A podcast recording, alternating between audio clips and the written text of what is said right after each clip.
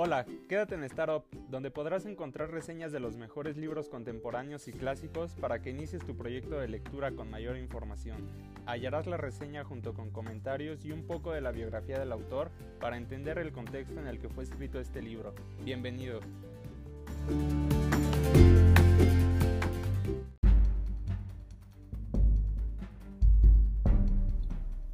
Bienvenidos a Startup. En este episodio abordaremos una novela perteneciente al género del terror psicológico, y cuya historia fue llevada a la pantalla grande. Estoy hablando de Flores en el Ático, del estadounidense V.C. Andrews.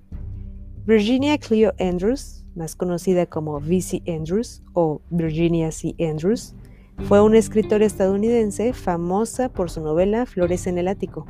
Cuando era una adolescente, sufrió una caída que le produjo lesiones, las cuales la obligaron a permanecer el resto de su vida en una silla de ruedas.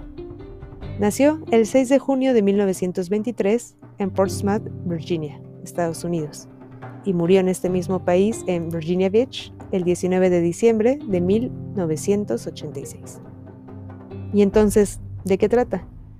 En esta historia corre el año de 1957 nos presentan a los Langenger, una familia formada por Carney, Christopher y sus cuatro hermosos hijos, los gemelos Carrie y Carrie y los hermanos mayores, Kathy y Chris. Es la familia perfecta donde todo parece ir sobre ruedas y la felicidad ocupa sus días. Sin embargo, cuando muere Chris, el padre, en un accidente, todo se derrumba.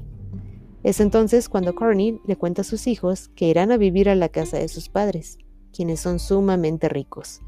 Su madre, Olivia Foxworth, los acoge. Sin embargo, hay muchos secretos y un motivo en particular por el cual los cuatro niños deberán permanecer ocultos en una habitación apartada de la mansión, específicamente el ático. Y es aquí donde el nudo de esta historia comienza. De esta forma empieza el tormento de los hermanos Dolengenger. Kathy, Chris y los gemelos Carrie y Corey víctimas inocentes de pasiones prohibidas y condenados a vivir aislados del mundo.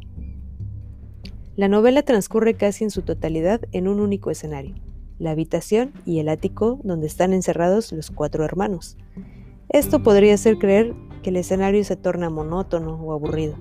Sin embargo, la autora logra narrar la historia de una manera tan intensa, tan sentida y profunda, que incluso semejante escenario se vuelve absolutamente perfecto, intrigante y cautivador.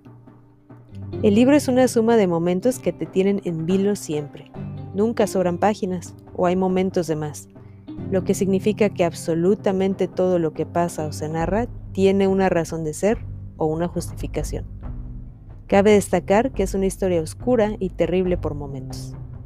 Con esta pequeña reseña espero haberte motivado a leer Flores en el Ático.